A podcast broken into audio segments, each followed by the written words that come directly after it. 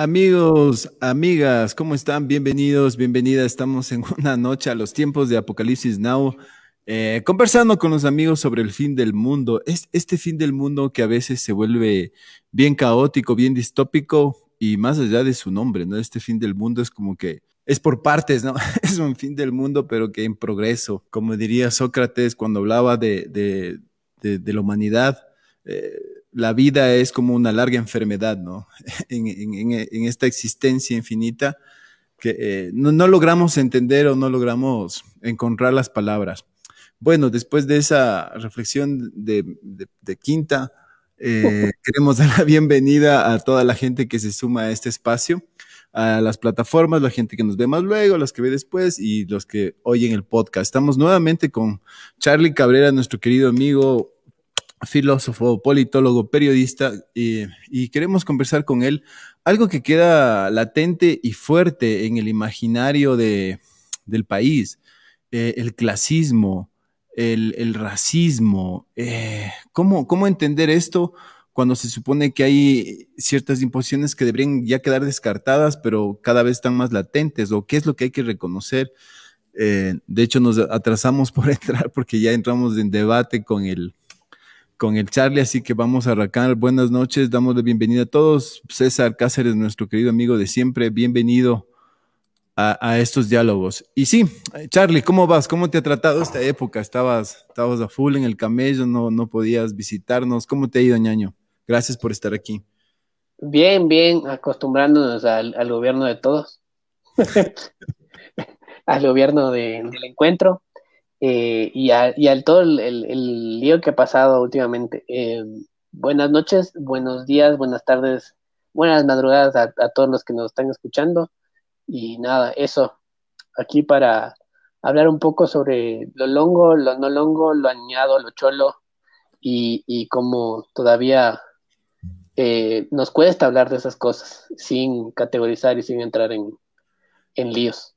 Sí, eh, no, nos cuesta bastante y se vuelve, ah, yo, no sé si aplica la palabra, pero para mí en, en, determinado momento es como retórico, ¿no? Porque solo repetimos el racismo, repetimos el clasismo, y no sé si estemos claros en los conceptos o no sé si fruto de este clasismo y racismo somos lo que somos, ¿no? Porque a veces no, no encontramos la salida. Pero claro, el ojo del huracán fue la semana anterior justamente porque está este, este problema con el alcalde de Quito, el alcalde de la capital del Ecuador, por, por presunta corrupción y por un montón de casos que, que también están a la vista, ¿no? Vemos una ciudad cada vez en declive, donde su alcalde ha tenido que dedicarse a defenderse que a cuidar la ciudad o a que funcione normalmente. Entonces surge esto de que todas las acusaciones o el apresuramiento o la efectividad del juicio en torno al juicio ya político, público del municipio, del institucional, fue muy rápido, ágil, ¿no? Entonces, a diferencia de otros alcaldes que también han sido malos y han tenido problemas, e, e, este alcalde rápido se solucionó el tema y, y ahí entra enseguida esta acusación sobre que hay un clasismo de por medio, hay un racismo de por medio. ¿Cómo entender esto sin irnos a los dogmatismos o a los temas políticos? ¿no? Por eso estamos con, con Charlie y, vamos a analizar esto. ¿Cómo, ¿Cómo, ves tú el clasismo? ¿Qué pasa? Eh, nuestra discusión anterior era sobre si el clasismo puede ser impuesto. Eh, ¿Cómo le ves este clasismo que está imperante en el país, si es que lo hay? ¿Es impuesto, es producto de esta crisis civilizatoria o está en el proceso mismo de nuestra evolución? Creo que está en nuestro proceso. Yo no decía, no sé si nos llamaría evolución, o sea, como, como un Digimon o como un, Pokémon, pero eh, está en el proceso. Creo que todo deviene de, de, de como este tema tabú que es la colonia. O sea, generalmente cuando hablamos de la colonia, entendemos eh, al pasado como algo que ya pasó, ¿no? Como que, pucha, esa cosa pasó hace 300 años y, y no tiene nada que ver con nosotros. Y el, el problema grande es que no nos damos cuenta que eso convive y lo, lo que quizás las instituciones formales de la colonia desaparecieron y, y, entramos en una especie de repúblicas y en el siglo XX a la democracia como la entendemos un poco hoy, a partir del, del 79, pero las, las instituciones informales de la colonia, las costumbres, las relaciones, el apellido, las formas en las que nos relacionamos, eh, en las que eh, hablamos, cómo utilizamos el lenguaje, eh, cómo nos referimos a las personas, cómo nos sentimos a nosotros mismos como identidad, están relacionadas con la colonia. Entonces, el,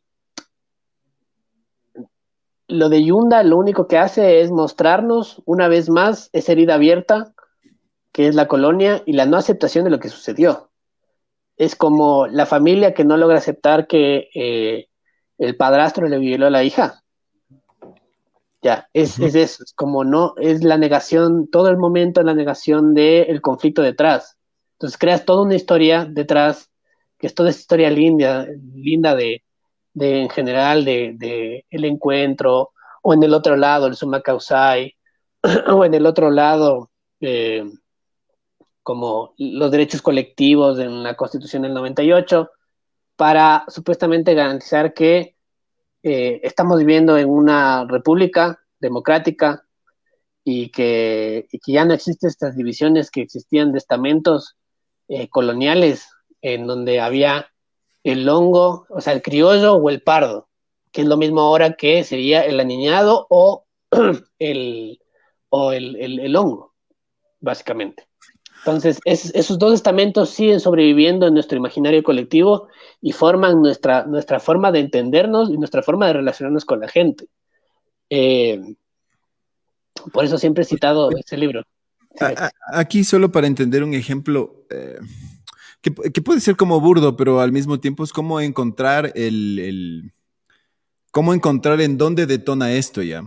Eh, ¿Qué implicaría el clasismo? Porque si nos quedamos en la forma, eh, es interesante, pero también creería que cómo ir entendiendo en el fondo. Pero no sé si este ejemplo sea interesante para eso, pero creería yo que sí.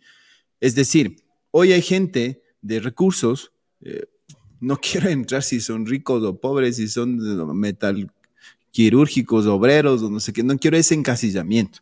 Quiero decir que tienen recursos, más allá de sus orígenes, creería que todos bien habidos, pero la gente que tiene hoy recursos está vacunándose en, Estados Unidos o en otro país. ¿Me explico? Están de vacaciones, están vacunándose y llegan acá y ahora van a tener una ventaja sobre el resto que no pudo vacunarse o que no ha podido vacunarse o no se vacunará de aquí en un tiempo hasta que se solucione. ¿Ahí vos crees que hay un clasismo?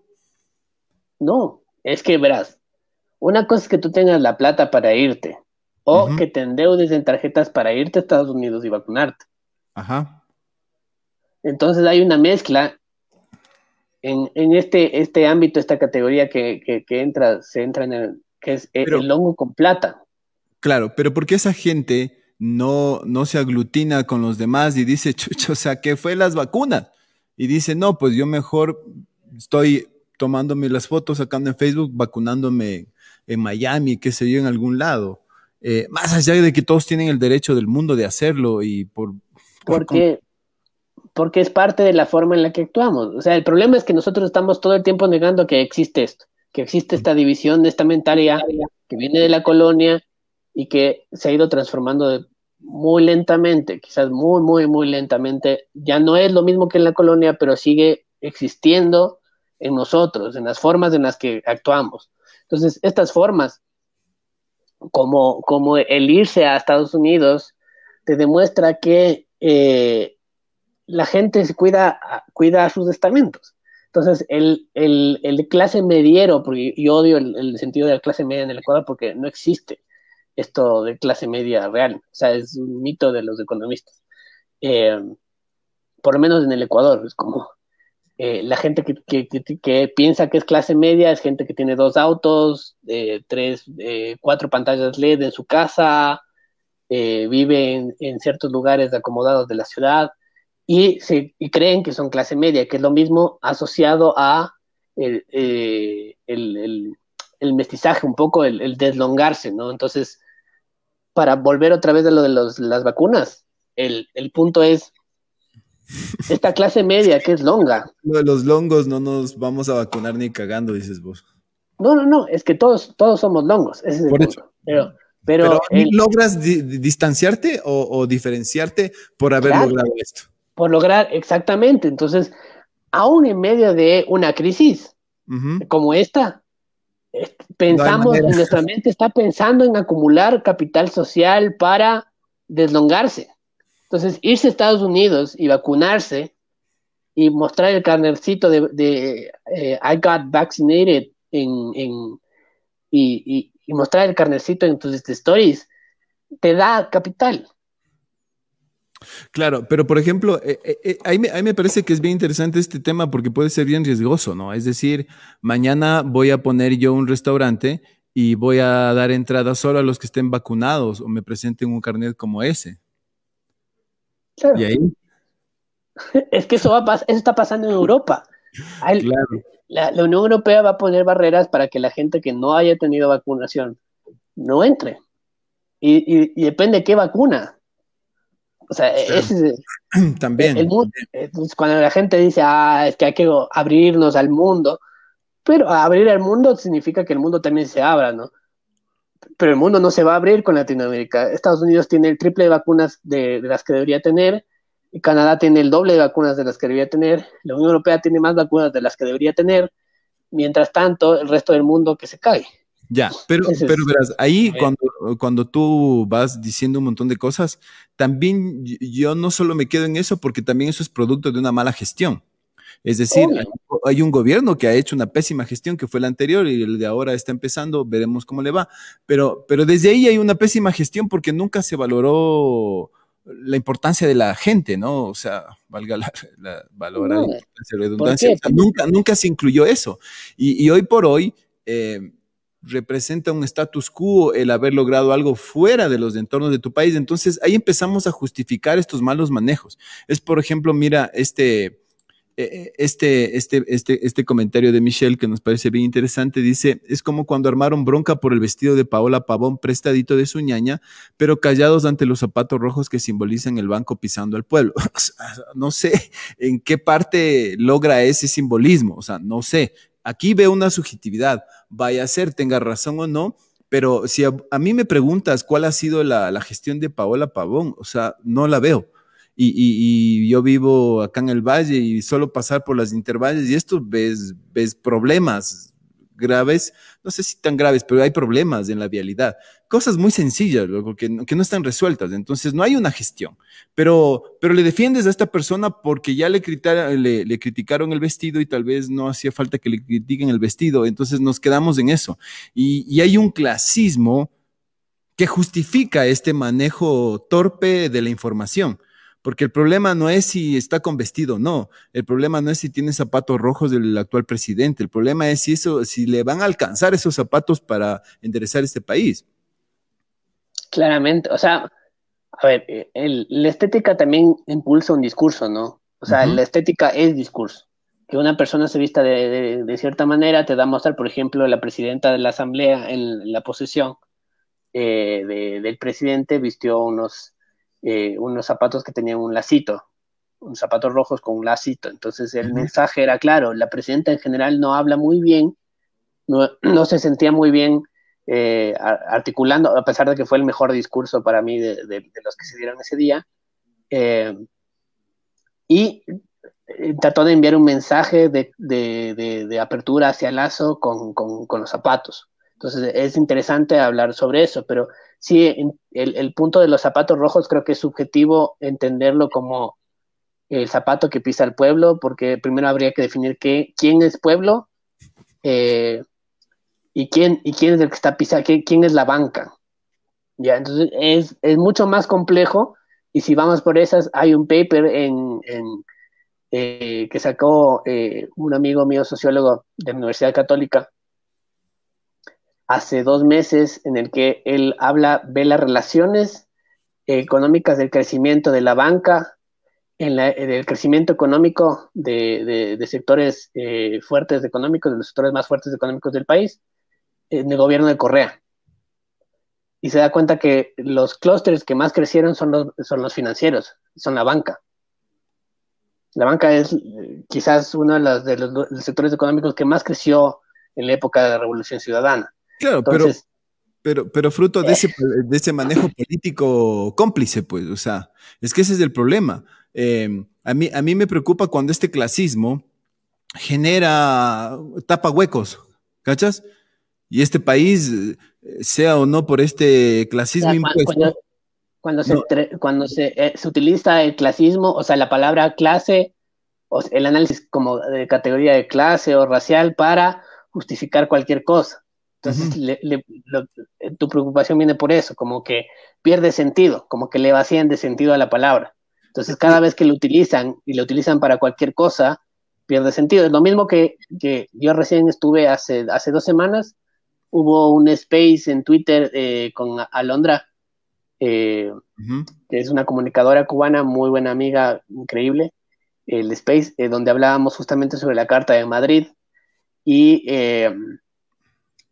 hay un problema, esto es, esto es básico de utilización del lenguaje, es como el utilizar palabras como facho o, utilizar palabras como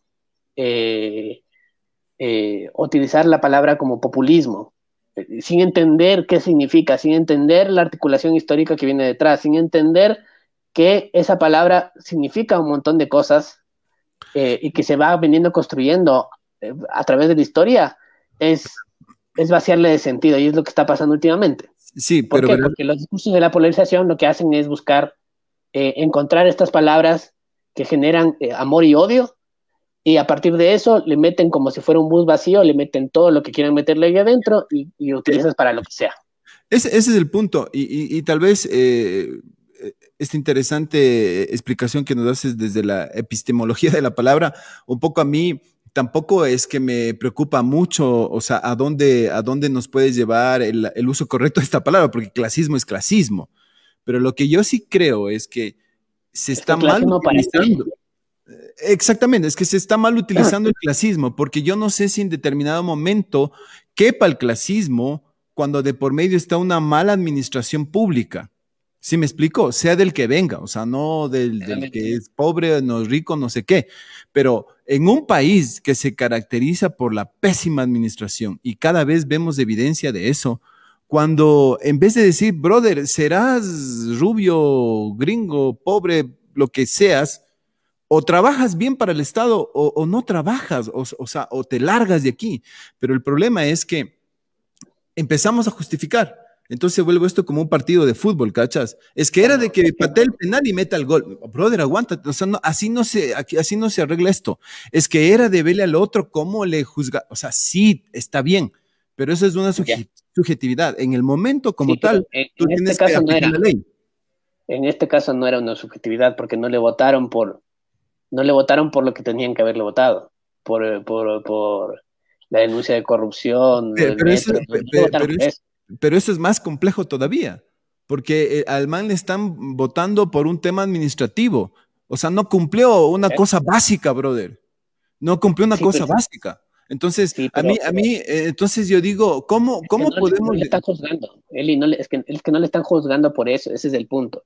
No es que no hay algo no le votaron únicamente por una sola cosa o por una sola variable. Y eso es lo que hay que entender. O sea, no es el problema de las izquierdas, eh, eh, las izquierdas de, redes, porque no es la misma que la izquierda militante que está en territorio. Cabe diferenciar eso. Es eh, que se anclan a los discursos, a las palabras, e intentan con la palabra universalizar todo el, todo el, o sea, algo que es particular, lo vuelven universalizado hacia todo el análisis, ¿ya? Entonces, eh, ese es un problema gigante, enorme, que tiene la izquierda. Es como, eh, tiene este tipo de moralismos para definir como esto, esto es machismo, esto es, eh, esto es esto, esto es otro, esto es otro, como si las categorías en, el mundo actual fueran clarísimas como, como hubieran sido en los 70 Bueno, eso no sucede en el mundo de hoy. Pero ahí sí no estoy de acuerdo que la izquierda esté a favor del feminismo o, en contra del machismo, ¿no? O sea, la izquierda, al menos la ecuatoriana, se caracteriza por machista, ¿no? O sea. Pero el debate, el debate, el debate en redes, el, debate en redes del progresismo es ese. Es qué tan progre, qué, qué, tan, qué tan eh, puro moralmente puedes llegar a ser en el uso correcto de tu lenguaje alrededor de la deconstrucción social que deben tener los géneros. Entonces, pero es válido. Es, válido, diferentes instancias sociales funcionará y en otras no. Totalmente. El problema no es el problema no es del ejercicio per se. El problema es qué hay detrás, cuál es la posición detrás del enunciante que está diciéndote eh, el, que está diciéndote como moralmente es para que lo pongas, eh, entiendas desde el discurso del amo y el esclavo. Entonces, el esclavo se vuelve el nuevo amo y te dice como, ah, esto, esto, yo ahora voy a decir qué es lo que tú debes decir. Ya, y ese es el problema, porque no rompes ahí la lógica de poder que hace y que crea la desigualdad entre hombre y mujer. Y la idea es romper la lógica de poder. Sí, pero, pero ahí es que ahí estás en, es que ahí estás en desventaja, ¿cachas? O sea, porque eh, ya nos cambiamos de tema, pero, pero tiene que ver. Pero, volviendo. Pero, no, no, solo déjame, solo déjame, precisar esta partecita. Lo que pasa es que ahí, en cambio, las mujeres pierden asaltos a, siglos, ¿cachas? Es decir, yo, yo también he querido evidenciar y digo, o sea, eh, estoy de acuerdo en todo, menos en tales cosas, sí que no, pero siempre eh, tendrías que estar de acuerdo porque ellas no tienen, las mujeres como tal, en, este mundo tan machista y patriarcal, no tienen la, oportunidad de nada. O sea, simplemente no les dejan, están cooptadas desde muchos aspectos, ¿no? Y siguen por los siglos de los siglos. Entonces, creo que, esa, posición, esa posición es la misma que tú que estás criticando ahorita, alrededor de, eh, de, lo, de, de, lo... Del clasismo. El clasismo es exactamente es que no creo, es, que no creo, ahí, ahí sí no creo. Es focazo eso, porque, porque el clasismo pasa por un tema muy subjetivo, pero en cambio cuando hay una lucha que plantea un nuevo idioma eh, o una nueva relación de poder, está ahí, es viva. Es que las relaciones de poder son subjetivas, pero el clasismo no hay nada, no hay nada netamente objetivo y nada netamente subjetivo, ese es el punto. hay las dos cosas pasando al mismo tiempo pero hay una relación de poder, por ejemplo, en el caso de, si, hablamos de relación de poder, se da esta relación de poder con, con, el municipio, porque la relación de poder dice que va por sobre encima de todo y simplemente está cooptado. Hay una relación de poder siempre. Sí, pero lo mismo pasaba, es que lo mismo ha pasado siempre. El punto es, ¿por qué? ¿Cuáles cuáles las razones por las cuales en este momento sí se tomó medidas frente a un alcalde y en otros momentos no se ha tomado medidas? O frente a un presidente. Pero es una. un caso de un presidente. Ya, pero. Flores y miel. Pero es una arista. O sea, pero a ver. Eh, eh, Exactamente, es una arista. El punto, el problema es, el problema es universalizar todo el problema y decir, ya, pero eso tiene que ver no con eh, la palabra, no con, ¿cómo se llama?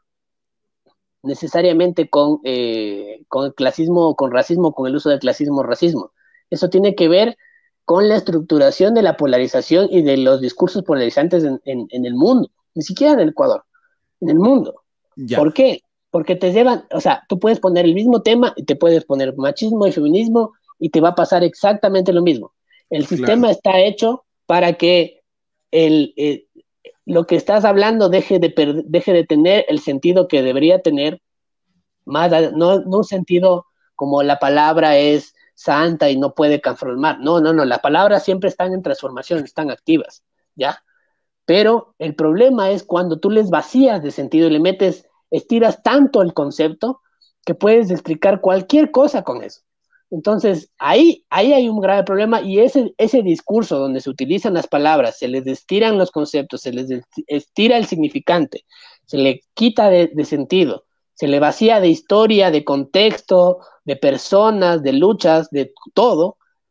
Ese, ese es lo, eso es lo peligroso. Ya. Y eso, y eso yo siento con el caso de la alcaldía. O sea, yo siento que esto que planteas vos como una suerte de significante vacío es lo que pasa con el clasismo. O sea, brother, la próxima vez que queramos hablar de clasismo no va a haber chance, porque aquí no está clara la huevada. Claro, el punto es que ahí lo que tienes que hacer es recuperar, en vez de de, decirles, o sea, y, generalmente lo que yo hago es recuperar el sentido histórico, hacer arqueología de, la palabra, ¿cachas? Entonces, es buscar cuáles son las relaciones de poder alrededor de la palabra, qué, eh, qué significaba antes, antes había un proceso, cómo la palabra es, ¿es una palabra final o es una palabra que viene articulada de varias palabras? ¿Qué, ¿qué hubo después? ¿Qué procesos culturales? Porque el lenguaje es algo que se crea en el proceso. Cada vez estamos creando más palabras en el diccionario, todos los años creamos palabras. Entonces, el entender de dónde viene el contexto te permite darle vida de nuevo a las palabras. Eso es lo que hay que hacer, es como realmente entender y ver ya, ¿qué racismo? Ya, ¿qué racismo en el Ecuador? O sea, ¿quiénes son, quién, qué racismo, quiénes son, de dónde viene ese discurso? Ya. Eh, Todos somos racistas en el Ecuador. Ese es el eh, punto. Ya. Este es otro tema, en cambio. Este es, este es un tema fascinante. El racismo es, es, un día de días de discusión. Porque, claro, no tiene mucho que ver con el clasismo. El clasismo tal vez sería como un aforismo, podría abarcar esto, pero el racismo, o sea, eh, ¿cómo, cómo... tiene que ver? Están conectados, están, están tejidos los dos en el discurso colonial, están completamente tejidos. Por, claro, por eso planteo que el clasismo podría ser como un aforismo que puede incluir, eh, porque, porque, a ver, eh, ¿hay racismo en las comunidades indígenas? Claro que sí. Hay racismo en, las comunidades negras, afro pero fuerte. Ya. Entonces, eh, entonces ahí me preocupa porque el racismo se está entendiendo como una particularidad de alguien. Y, no. una particularidad de, del hombre blanco hetero cis. Claro, claro. Y, y es una particularidad del. O yo. Vos sí eres un racista. De hecho, hasta pareces Adolfo, ve. Contiene que hacer un, corto. antes había estos, concursos de oratoria y un pana, el Andrés Obando, se hizo un, se hizo Hitler, ¿cachas? Porque él hizo un discurso de Hitler y, era bonito porque cada, cada uno que hacía esta oratoria elegía un personaje. Entonces el man se hizo de Hitler y dio un discurso de Hitler y hablaba como Hitler. Fue alucinante, loco. Y, y, otros igual iban escogiendo otros personajes, Gandhi y todo esto, y, era lindísimo. Deberías hacer un concurso de oratoria, ganas. me, me sacan la puta, man. Oye, pero bueno, entonces yo digo que el racismo es una condición del ser, ¿no? Porque los estudios científicos ahora plantean que eso está innato, está, o sea, es, como, es una memoria genética que está ahí, ¿no? Y, y, y, y, claro, o sea, tampoco es que tampoco es que nos vamos a curar mañana. Es como cuando hablamos de hay dos distancias enormes, ya, pero, pero el que diga que ya se curó del machismo y está, es un mentiroso, o sea, eso no se cura de la noche a la mañana y es un proceso largo y complejo. Eh, lo mismo diría con el racismo, o sea, eh, el, racismo lo tenemos incorporado todos y, hasta es una memoria genética. Entonces, ¿cómo, cómo decir en, Ecuador que hay racismo? O sea, ¿por dónde, por dónde le, le puedes explicar? Somos racistas con nosotros mismos. El punto es, a ver, el, el 76% del Ecuador es mestizo. Ya. Ya. Entonces, a la, gran mayoría, la gran mayoría, eh, no es racista consigo mismo porque narra su forma de ser. El, el, hongo está vinculado hacia una narración negativa del mestizo. O sea, no es del indio. El indio es indio. El montubio es montubio. Pero el hongo es como una condición casi metafísica del, ser, que tiene que ver, es como una exteriorización negativa, como si pudiéramos extraer de nuestro cuerpo la parte negativa de nosotros del, mestizaje. Negativa, entre comillas.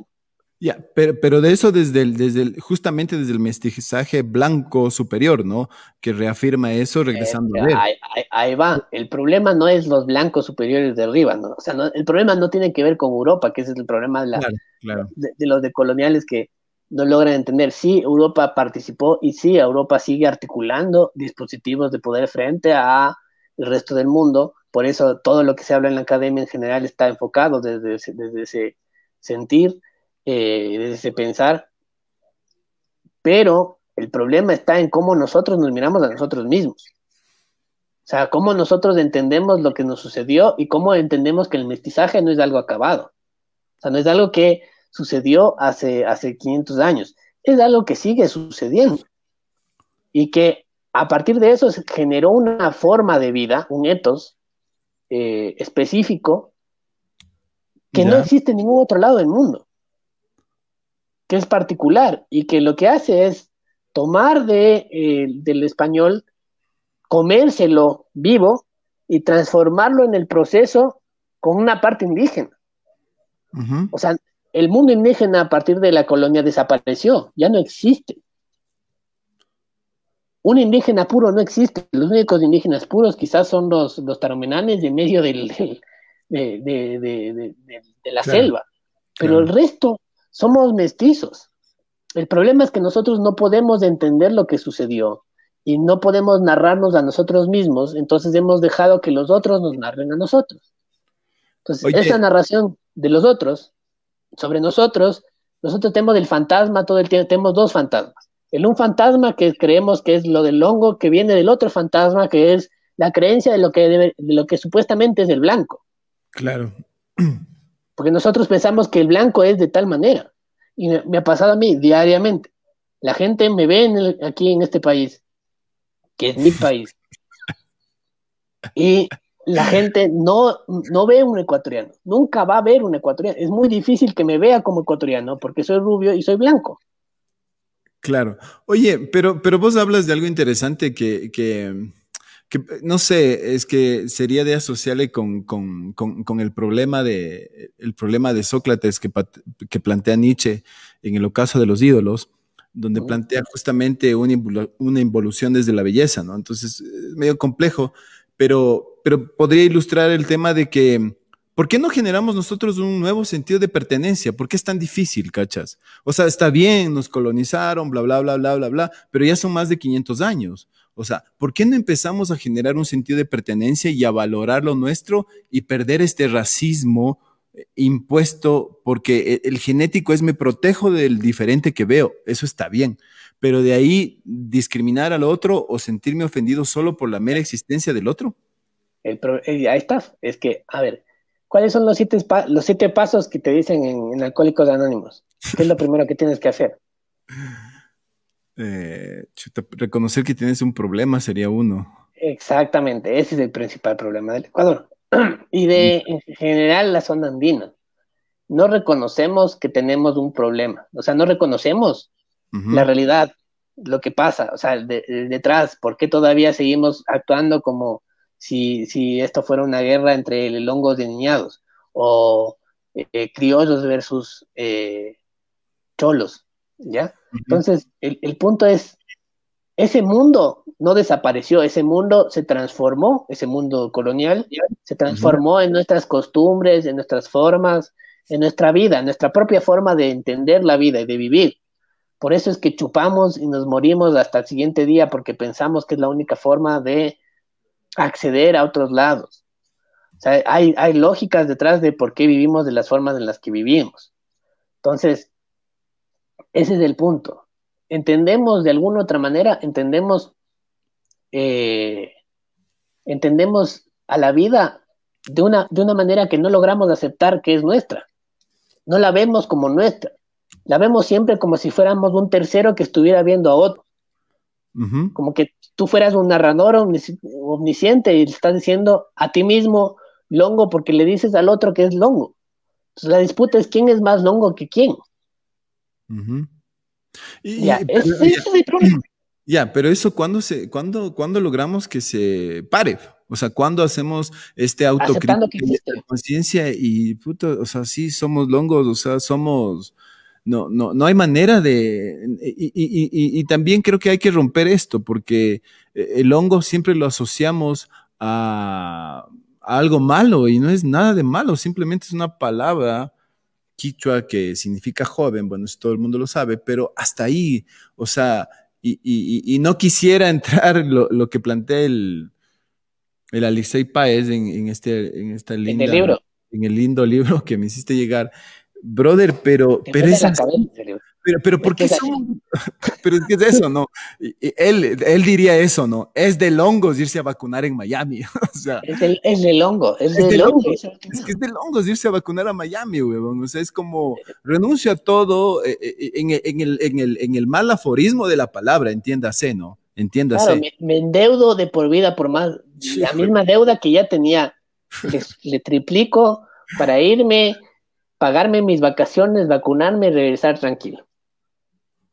E, es focazo. Oye, ¿cachas? Oye, este dice, el David Zambache dice, escucharon el comentario del presidente argentino, sería bueno analizarlo en este espacio. ¿Cuál, es el comentario, viste vos? ¿Sabes? Él dijo, dijo que, que los mexicanos vinieron de sé qué cosa, los brasileños vinieron, no, no, no leí bien, pero es como que era, era un comentario, o sea, hoy por hoy se, terminaría como racista ya. Pero eh, es un tipo que parafraseó una, una frase de Octavio Paz, mal entendida. ese es el problema, ese es el problema de cuando se utilizan las palabras sin un contexto. Claro. lo, que te, dicen en el colegio, en, las clases de lenguaje, no es tan mentira. Las palabras se tienen que utilizar bien, porque no solo definen, no solo con eso te expresas y la gente te entiende, sino eso crea imaginarios, crea formas de vida. Entonces, tú con la constitución, ¿qué son? Son palabras. Pero son palabras que crean una forma determinada de vida y una forma determinada de orden dentro de esa vida. Claro. Y, además, y además que es vital, hay que entender que en, esencia solo son un poco de palabras, ¿cachas? O sea, eh, sí, la constitución, la ley, no sé qué, son palabras, o sea, en, la realidad como tal no te aportan en nada sustancial, es decir, puedes morir abrazado a la constitución del Ecuador, brother, o sea, en, inanición, o sea, sin un vaso de agua, o sea, no, puedes tener una constitución hecha de oro, con hojas de no sé qué, y no sirve para un culo. Entonces, eso es gravísimo porque estos significantes vacíos y, esta, y esta, este, este desmedro de, más allá de que ya no existe, nosotros le damos el valor. Y desde esa perspectiva, cuando nosotros le damos el valor, eh, es lo que yo digo, pero, pero, brother, o sea, entendamos despacio, ¿no? O sea, vamos despacio y permitámonos ¿no? Eh, lograr que no se pierda esto, porque ya te digo, o sea, podría haber sido una excelente oportunidad para entender el clasismo, pero ya fue. O sea, se cagó. O, el racismo igual. O sea, el racismo es, es, es queda en este imaginario superior de, de, que hay alguien que por su condición étnica está mal y hay otro que está bien. Y, y, y, esta, moral, esta falsa moralidad también, ¿no? De, de qué es bueno y qué es malo en torno a la experiencia del mundo. Eso está pasando por la polarización o sea, el juego de la polarización le conviene a las redes sociales. Los algoritmos están hechos para que mientras más comentarios, más views puedas tener. Eh, mientras eh, más polarizante sea la cosa, mejor funciona. Entonces, eh, esas estructuras es de, discurso, porque no olvidemos que las redes sociales lo que hacen es crear discursos y marcar realidades, es, son funcionales de las redes sociales. Entonces, mientras nosotros perdemos sentido de la realidad y se va creando más de esta posverdad, eh, ellos siguen ganando plata. es, así de simple, es así de simple. La cita eh, fallida, ahorita acabo de buscar, dice, eh, los mexicanos salieron de los indios, los brasileños de la selva, pero los argentinos de los barcos. Y... Ya, es, eso me parece bien, bien claro, ¿no? El tema. ¿Puedes repetirlo? ¿Puedes repetirlo? los mexicanos salieron de los indios, los brasileros de la selva, pero los argentinos de los barcos. En realidad debe haber, debe, de, Octavio Paz. ¿Qué, es bueno? ¿Salir de un barco es bueno? No, no, no entiendo. El punto es que eh, Argentina, eh, como lo conocemos hoy por día, a, partir, eh, a partir de finales del siglo XIX y principios del XX, tuvo una alta migración. O sea, lo que hicieron ellos fue básicamente aniquilaron a todos los indios y, dijimos, y dijeron como la forma de entrar a la modernización es civilización y barbarie, entonces traigamos a la civilización, que vengan eh, los europeos, nosotros tenemos esta cantidad gigante de tierra eh, productiva y, seamos potencia del mundo. Y les funcionó eh, con, mucho riesgo, ¿no? Les funcionó hasta cierto, hasta cierto punto en el cual ya dejaron de ser el granero del mundo, porque ellos tienen una historia muy parecida a los Estados Unidos, hasta finales del siglo XIX. En temas de TLC hablas, ¿no es cierto? No, no, no, en, tema, en temas de, economía, desarrollo, la constitución argentina es parecida a la constitución norteamericana, y las influencias son básicamente lo mismo, son estados federales. Y al principio eh, les pasó como el gran, el, la época del cacao.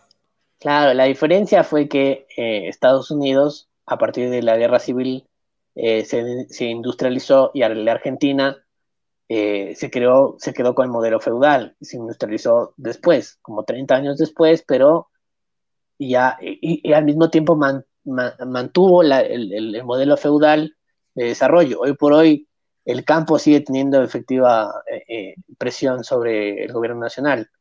Claro. Oye, pero a ver, más allá de, esta, de, de estos contextos primigenios en torno a cómo se originó este pueblo, o sea, el, man no dice nada fuera de este mundo, o sea, no está mintiendo. O sea, es decir, hubo una alta migración.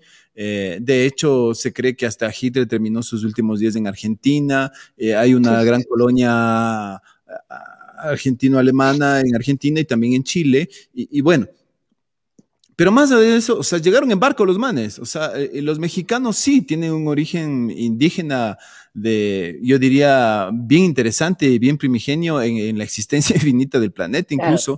Y, claro, o sea, nosotros igual, o sea, estuvimos en la selva.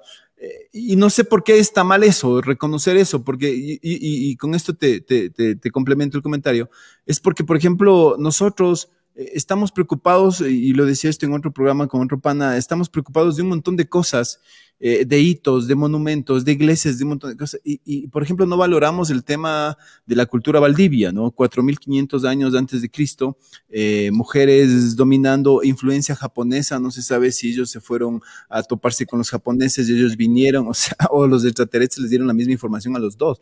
O sea, ¿sí me cachas? Y también hay que aceptar eso. Entonces nosotros estamos como peleando en esas pendejadas cuando tendríamos que nosotros ir más hacia el fondo y, empezar a rescatar eso. Entonces yo creo que si algún Esto hace clickbait. Esto hace clickbait. lo que estoy leyendo saca el país internacional. Dale, dale. entonces, ahí te, está, ahí te, te, muestra, eh, el, el, problema está en, a ver, eh, al mismo tiempo la gente está juzgando mucho el uso del lenguaje, pero al mismo tiempo la gente eh, utiliza solo una herramienta para juzgar el uso del lenguaje, que es la herramienta literal. Entonces, lo que dice literal, se entiende lo que dice literalmente, como una interpretación que sea netamente literal. Pero eh, no puedes nunca interpretar algo literalmente porque los contextos cambian y varían completamente completamente. Entonces, eh, no es lo mismo hablar de homosexualidad en, Grecia que eh, en la antigua Grecia que hablar de homosexualidad hoy por hoy. Claro. No es lo mismo hablar de democracia como concepto en Grecia, en un momento de Grecia, ni siquiera todo de Grecia, sino en un momento. En su decadencia. Claro, que en la decadencia de la democracia en Grecia donde, donde algunos filósofos estaban en contra de la democracia. Claro, claro. Por eso surge Sócrates, ese es el problema de, Sócrates, por eso es bien interesante, porque Sócrates era un, era un wherever, ¿cachas? Y, y el man surgió como un gran pensador, pero era porque el resto estaban en la mierda, lo que es un poco lo que nos pasa ahora, ¿cachas? No es que estamos descubriendo el agua tibia, es porque el resto está sumido en lo que estás planteando, que es este significado literal único, ¿no? Claro, entonces lo que se juzga es eh, el no se juzga, se olvida el contexto y eso es lo que, te digo, y ese es un problema gigante, es como uno no puede leer una cita y de, descontextualizarla. Y eso es lo que te pasa generalmente en la academia, te dicen, cuando citas, tú no puedes quitar la cita, o sea, tú no puedes, o sea, por ejemplo, cuando estás hablando, estás parafraseando, tú no puedes cambiarle el sentido de lo que está tratando de decir la persona, porque ese sentido en particular eh, revela una historia. Y hay una historia en particular de por qué esa persona escogió esa palabra y cómo entiende esa palabra. Oye, y, además de eso sería ya teología. Sí. Claro, porque esa es la teología, la interpretación de las palabras a mi conveniencia de mi religión, weón. ¿Cachas? Claro, pero yo, no sé si a mi conveniencia, pero a la conveniencia de la comunidad, quizás. Claro, claro, pero, pero desde el principio de la teología, ¿no? ¿Qué foco eso, weón? Es que no hemos superado eso, es una de, las cosas que más, eh, por eso digo, es como el pasado nunca se fue, se, está reverberando todo el tiempo en nosotros. Entonces, para, entender lo que nos sucede y entender, por ejemplo, por qué le votaron a Yunda, creo que el, análisis justo debería irse hacia, hacia este lado, el ¿por qué? ¿De dónde viene este discurso reivindicativo? ¿Viste el tuit de, de, de, de, Vivanco? No, Al momento que le votan a Yunda.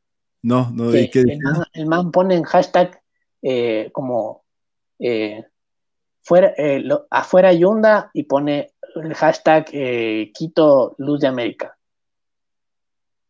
Ya, eso te está diciendo un montón. Puedes repetir, te fuiste por un segundo, no, no te oí el tweet. ¿Puedes repetir ya. qué decía el tweet? Él, puso como chuta afuera Yunda, hashtag Quito Luz de América. ¿Ya? Ya, ya, ya, Pero, ¿qué, hay detrás de que él diga Quito Luz de América? Nada, o sea, podía haber puesto patria o muerte o hasta la victoria siempre, huevón. No, no, no. Para mí, para, no, para mí no es lo mismo. Para mí es muy importante porque eso devela detrás. ¿Qué hay detrás? O sea, si hay un, un articulador mediático de la caída de Yunda, es eh, Luis Eduardo Vivanco. Ya, pero, pero ese es otro tema. Pero si, no, es que va, va al mismo tema, espera. Ahora, voy a explicar. es, o sea, como que se salvó Quito, o sea, tampoco es así, güey, o sea, Quito Ya, pero que para, uno entraba a Twitter ese día y Quito era, Quito era una nueva ciudad, o sea, volvimos a los noventas, o sea, Quito era hermoso, para la gente en Twitter Quito era hermoso, entonces, y, y, no solo para la gente en Quito, hay algunos articulistas que hablaron después de esto y que fue como una reivindicación moral, entonces, ahí es, ese es el punto. Clasismo, clasismo de fondo. Resuena, resuena esa reivindicación social, porque, eh, porque es una reivindicación moral. Entonces, ¿por qué y de dónde viene este discurso reivindicador de un Quito pasado? ¿Cómo era ese Quito? ¿Cuándo se perdió ese Quito? ¿Quiénes eran narrados en ese Quito y quiénes eran excluidos en esa narración? Y, con esto no hablo de que, de que Yunda es la narración de las clases bajas eh, o ah, la reivindicación de clases. No representa a nadie. No, representa el, problema, el problema no era Yunda, per se. No era ni cómo se veía, ni nada de eso, que es el, debate eh, que, se queda superfluo en, en, redes sociales. El problema es qué representaba Yunda para toda esta gente que había perdido la voz a partir de hace algunos años. Desde, desde, Barrera sería. Yo diría desde Barrera, desde la consulta popular en la cual se elimina eh, los casinos y los toros. Claro, Había una construcción de la narración de Quito a partir de los, de, los 60 eh, que viene con, la, con las fiestas de Quito. Quito, eh, las fiestas de Quito nacen a partir de dúos de cantantes de, serenateros que iban y tocaban en los barrios. Entonces comenzaron a armar eh, a través de las radios concursos de cantos y, ir a los barrios y cada barrio se iba organizando, iba formando, iba construyendo eh, ciudad. Eso después poco a poco se institucionalizó. Y, las, y el municipio... Me recordaste los programas del doctor Maldonado, así. claro, es que hay, hay, hay, un sentido de que era Quito, que creo que es el problema que, estamos viviendo ahora. Quito está, tiene vacío, no tiene sentido. Claro. Ya, entonces, volviendo otra vez a esa narración. No horizonte, o sea, Quito, no, no, es que dejó, no hay nadie, o sea. Dejó de, tener sentido. Quito en los 70, en cambio, eh, con el gobierno de Bombita, está enfocado en, eh, en, la revolución nacional y en transformar y en y en la economía. Entonces, Quito comienza a expandirse eh, más allá de lo que ya tenía, de los límites que ya tenía, comienza a expandirse. Y eh, comienzan a ver, por ejemplo, el centro comercial Línea Quito, se inaugura en la época de Bombita. Entonces la gente podía ir a... Es, esta forma de entender la ciudad a partir del desarrollo y del consumo. Entonces el consumo te vuelve ciudadano, el consumo te deslonga, te, te da un sentido, te da un estatus porque ya no es lo mismo irte al mercado que irte al, centro comercial. Y ahí es cuando nace Corporación La Favorita, crece. Claro. Porque eh, hay un momento específico de la eh, ciudad que le permite hacer eso. E, es caso lo que planteas porque vos es como que hablas la, construcción de un del, capitalismo primigenio de la ciudad, ¿cachas? Y, va por ahí, ¿no? Y, eso, y eso es lo cagado del capitalismo porque eh, podemos criticar el capitalismo desde cualquier arista, pero es parte ya de la evolución del ser.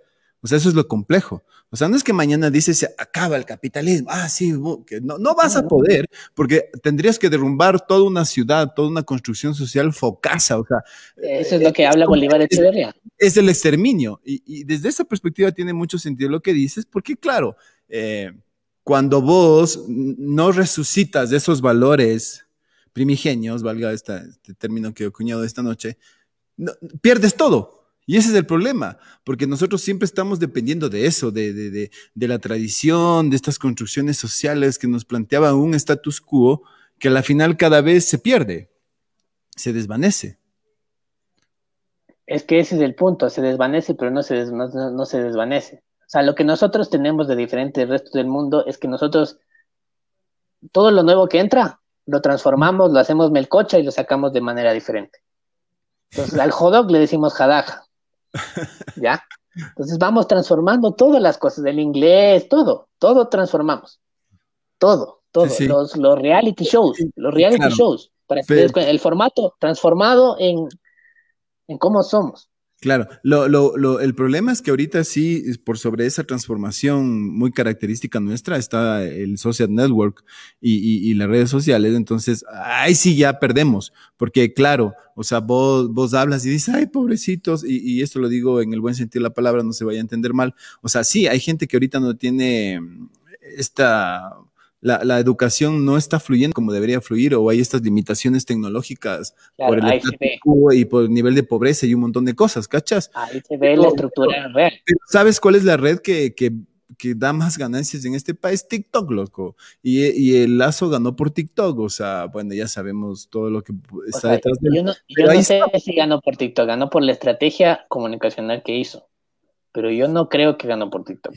O sea, eh, hay estudios que plantean que sí, o sea, están las estadísticas. O sea, brother. Si, quieren, ver una versión alternativa, pueden buscar en, en Mosca.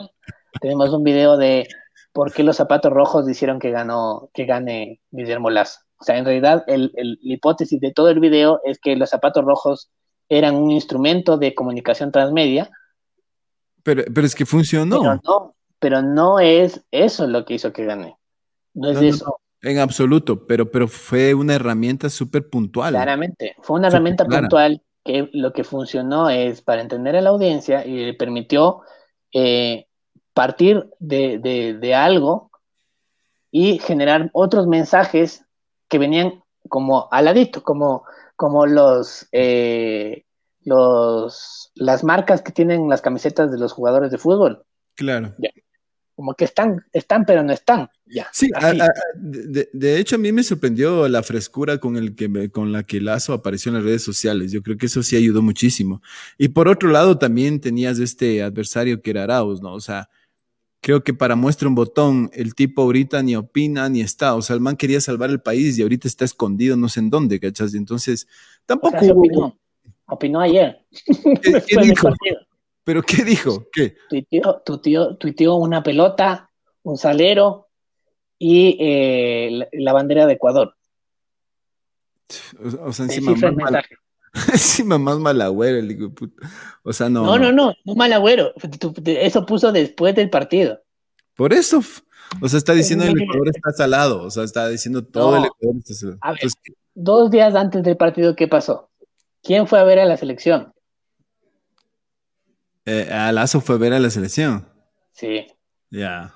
Eh, eh, es que es eso, o sea, ¿cachas? O sea, brother, el, país hoy como tal tiene una, suerte de incertidumbre bien foca, ¿no? Y ya para ir cerrando este tema y, y la noche, es una incertidumbre súper foca. O sea, no es que todo el mundo dice eh, qué hermoso lo que está haciendo Lazo cada paso que da. No, todo el mundo dice mierda, que no le jodan, que no le topen, déjenle trabajar a ver si hace algo.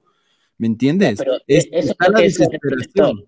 ¿Cómo? Está la desesperación, está la, la desesperación que, eh, que la gente salta apenas les dices, eh, chucha se peinó diferente hoy.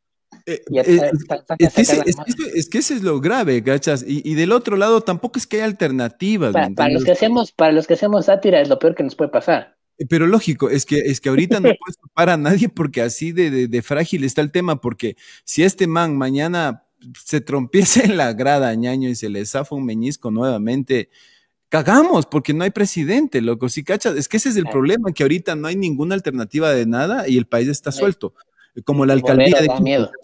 Es que es así, loco. O sea, ¿quién nos va? O sea, ahorita, no sé, o sea, te aseguro que creo que cualquier, cualquiera que se imaginó algo de decir como, bueno, ahorita construye un palo, no, no sabemos, no sabemos a todos porque estamos en la desesperación absoluta y a dónde va. O sea, te digo, por ejemplo, los actores, el círculo de actores, qué sé yo, ahorita todo el mundo publica, tienes rack, no sé qué, o el rack nunca ha servido para un culo, ¿cachas? Y, y, y, claro, estos manes se gastaron la plata, carnets de, de, discapacitados, son uno, se hicieron mierda el dinero del Ecuador y ahorita a un artista hay que exigirle el rack. No, es que son dineros del pueblo, hay que cuidar. Claro, cuando les conviene cuidan, cuando no, no. Y, y es poco, y, desde ese imaginario también súper facilista también encontramos caminos, ¿no? Pero para cerrar, mi hermano, oye, quiero agradecerte muchísimo por tu tiempo. Fue una, una linda charla, hemos conversado sobre esto. Fue interesante desmenuzarlo y entenderlo, ¿no? Para, para tener diferentes perspectivas, aristas. Eh, quería agradecer también a la gente que comentó, que participó bien activamente en el programa de hoy. Eh, Ñañito, tus palabras finales, te agradezco y ya quedamos para el siguiente debate. A ver, ya, solo para concluir como la lógica de lo que estaba hablando de lo de Quito. Ese discurso de consumo ciudadano eh, tiene relevancia en Quito, va creciendo y, se amplifica en los 90. Entonces, en los 90 es como con, la alcaldía de, del señor Paz, como esta reivindicación del, de identitaria marketingera del quiénes somos, a partir de, del dibujito este del... De Evaristo. claro, del Evaristo. Y que funcionó, me parecía una, una, una buena campaña, pero ese Quito de los 90 de los que crecimos, que estaba lleno de bullas y de votar presidentes, tenía una identidad local propia. Entre ser el, el vota presidentes, eh, tipo el mata dragones, como esa figura así, y, y el, el, Quito Luz de América. Entonces, la reivindicación, la banda de, la, banda de pueblo, los fuegos pirotécnicos, eh, las fiestas de Quito eran como un hecatombe real de la ciudad donde se construía y se deconstruían las identidades a partir de, lógicas de clase eh, que también se iban rompiendo al mismo tiempo que se creaban. Por ejemplo, la gente que estaba en la Cava Diners en, afuera de la Plaza de Toros o adentro de la Plaza de Toros y la gente que estaba afuera chupando en la Tomás de Berlanga. Y al mismo tiempo esa gente era la gente del norte, que no es la gente del sur que iban a los desfiles. A los. Claro, entonces es es, es, es como una lógica de diversidad de la ciudad, pero que al mismo tiempo eh, estaba narrada desde una homogeneidad. Y esa lógica se rompe con Barrera, ¿por qué? Porque a Barrera le ponen, el, o sea, Barrera puede haber sido un buen gestor de la ciudad, pero al mismo tiempo eh, el problema estaba en que la disputa nacional era lo más, lo más relevante.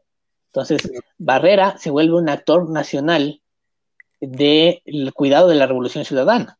Se convierte en un Correa chiquito porque era el, probablemente claro, Era, era el reflejo, exactamente. Y el, problema ahí fue que justamente eso se comió en la ciudad. Entonces, Quito, que era el lugar del correísmo, dejó de tener relevancia porque le quitó eh, Correa con la consulta popular, se metió por ganar eh, actividad social con ciertos grupos ambientalistas, se metió contra eh, los toros, contra el casino, o sea, contra las actividades de una clase mediera alta que eran actividades propias para reivindicar su longitud, o sea, para dejar de ser longos en la ciudad y para nombrarse. Entonces, esa clase media eh, que ya no sabía, ya no, tiene, ya no tenía espacios, es la que se vuelve la clase mediera anticorreísta. Es, la, es, esa. Ya. Y eh, dentro de esa están, los, ya, están los periodistas nacionales, están los gestores de opinión, y es esa que reivindica este Quito franciscano, Carita de Dios, Luz de América, en los cuales crecimos y, que murió, que, murió, básicamente ya no existe. Entonces, a partir de Barrera, después tienes al, alcalde Chumado y tienes de Ayunda, y ninguno, ninguno le da sentido ninguno a la ciudad. Ya, entonces tienes este vacío de sentido que se siente, y la clase media ve como una victoria esto, porque eh, le, puede, le puede hacer, le, le, puede reivindicar su propia, su propia narración antigua que ya no existe. Es como un volver al pasado. Entonces ese día se sintió como, estoy respirando porque otra vez siento estabilidad, siento que Quito es Quito. Y, aparte se diluyó cualquier imagen que puedas tener. O sea, esta imagen del pasado, ahorita, esa remembranza del pasado, más allá de los cuestionamientos de los contextos anteriores, hoy es positivo. O sea, frente a la realidad que tenemos hoy es positivo. La otra vez yo decía, o sea, y pensamos que le había ido mal a Freddie Mercury. Mentira, el man se la gozó, pero súper bien. O sea, nosotros estamos cagados ahorita porque lo que se viene va a ser fuerte. Entonces, desde esa perspectiva, no sé, pues hay que encontrar otra ciudad, loco hay que, no, o sea, hay que plantearla, ¿no? Y, ese es el problema, yo no sé por qué nos resistimos a plantear cosas nuevas. Porque no queremos vernos en el espejo. Entonces, el momento que realmente nos queramos ver en el espejo y veamos la realidad y veamos que ese Quito mitológico de Carita de León, Luz de América, es falso y que además de esto tiene detrás clasismo y racismo y un montón de huevadas más, eh, ahí, ahí recién puedes plantearte como un nuevo horizonte, pero aceptando realmente lo que eres lo primero que necesitas es aceptar, como alcohólico bueno, eso podemos aceptar. Yo tengo que aceptar un, aceptar un alcoholismo y vos tienes que aceptar que eres racista. O sea, no me va a decir que para vos, rubio, ojos verdes, es fácil decir, no hay racismo. O sea, por favor. Es que hay. Es, hay, hay racismo. Eh, yo soy racista, todos somos racistas en Ecuador y somos longos, porque al mismo tiempo el racismo está contra nosotros mismos. O sea, no es contra alguien más. Es que, ese es, el, es que es el problema, porque en, la nueva perspectiva de vida, el racismo es una limitación que vos te impones, porque el problema es que nos, todos tenemos que ser una suerte de queer, que, que, que, solo vivamos en esta existencia y nos adaptemos a todo, como siempre ha sido, como una evolución, como la, la, eh, ¿cómo es? sobresale el más apto, como decía Darwin, ¿no? Esto de, pero eh, ese es el, la, supervivencia del más, la supervivencia del más apto. Pero es que, es que ahí está la discusión, porque también nos quedamos en el enredo. Entonces, Esa es la forma de cierto tipo de capitalismo. Hay, el capitalismo que vivimos acá no es así. Porque nosotros nos resistimos, todo el tiempo estamos. Estamos adentro, pero resistimos de estar adentro. Es que ese es el problema. Hay, hay, hay una falencia y, y, esa puede ser el tema teológico porque, porque no nos reconocemos como tales. O sea, es que tú ahorita vos no dices, Ecuador falló. No dices la selección perdió, no dices eh, eh, la ciudad está, no dices estamos mal como ciudad. Todo es puta Yunda, Lazo y, el, los negros de estos que no jugaron bien. ¿Cachas? Siempre, y, nos cometemos en ese racismo eh, que es solo del prejuicio, ¿no? Y es solo del, de una, ah. suerte de, racismo populista, ¿no? Que no sale tan fácil, ¿cachas? Ahí, ahí está el punto. El punto es, no importa hacia qué estamos hablando, por eso te decía machismo, feminismo, lo que quieras. No importa la palabra que, esté ahí. El punto es, estamos utilizando las palabras para evadir nuestra propia realidad. Es verdad, es verdad. Es eso, es nada más de eso. Yaño, te agradezco muchísimo y ya nos veremos en, en, otra ocasión para seguir conversando. Qué bacán, qué refrescante volvernos a ver a los tiempos y, y, y, dialogar así tan, tan bacanamente. Nos veremos en el próximo. Te agradezco mucho. Gracias a la gente que nos vio, que estuvieron participando. Nos vamos a dejar con un temita que creo que viene al tema, hablando de, de los resentidos sociales, que somos muchos y que estamos por ahí. Gracias, mi brother. Gracias a la gente y ya nos vemos. Gracias, hasta luego. Chao, chao. Nuevamente haciendo rap político social. Quito Ecuador. 2020. El Estado es asesino y te está matando a diario. El Estado es criminal y se roba tu salario. El Estado es asesino y te está matando a diario. El Estado es criminal como el Fondo Monetario. Desde que empezamos esto nos tuvimos que enfrentar al virus de la miseria y de la corrupción estatal. Negociados sobre precios, robos sobre esta desgracia. Ustedes silencio tranquilos, mejor que se queden en casa. Miserables todo aquel que sobre el mal de la gente catapulta su campaña dándose las de valiente y un mandatario cobarde con un discurso precoz que decreta para los ricos y al pueblo le canta la voz. Hubo trinca con los bancos en nombre de donación. Fidelegas y Lazo hoy son filántropos de buena acción. Es María Paula Romo, la patrona del sadismo. Con Camargo y Alonso López diría que son lo mismo. Saquearon de nuevo el IES, grande a quien lo hizo. Luego se enfermó del virus y se largó sin previo aviso. Otra enferma también hubo, de color social cristiano. Sabemos que fue mentira, la derecha jura en vano. Y sin asquerosos ladrones queremos seguir hablando. Los Bucaram y la Ocles negociados reciclando. Y vinieron las medidas de este cabrón indolente, metiendo la mano al bolsillo, en fin de toda la gente. Una ley humanitaria que de humana no tiene nada, que favorece a los ricos y al obrero le da patadas. Y sin beneficios de ley te hacen sentir ya culpable. Salvataje empresarial le resulta más rentable. De la prensa no me olvido, los testaferros cobardes. Mientras gocen de la pauta, el gobierno es respetable. Y siempre sean esbirros, los cerdos y los milicos. Esclavos primera línea de gamonales y ricos. Después del confinamiento, una pregunta prima aquí. ¿El virus se llama COVID o se llama FMI? El Estado es asesino y te está matando a diario. El Estado es criminal y te roba tu salario. Después del confinamiento, una pregunta prima aquí. ¿El virus se llama COVID o se llama FMI? La avioneta se cayó y otro robo al descubierto. Una putita inocente y Salcedo es un mamerto. La farándula local enrollada en negociados. Entre basuras oligarcas se han sabido hacer aliados. ¿Qué pasó con los carnets de la discapacidad? Quien realmente los necesita los mendiga en caridad. Y estos otros hijueputas importando autos de lujo. Propongo que si los vemos los linchemos sin tapujos. Da igual el próximo año se vienen las elecciones. Con presupuesto del pueblo la campaña de ladrones. Tanto cínico maldito y enfermo detrás del poder. Si te quieren gobernar es que te quieren joder. Y hasta te arman un gran show. Gobierno de Amazonas con Bucaram en calzones. Es producción que emociona. Pero todo es una trampa para mandar.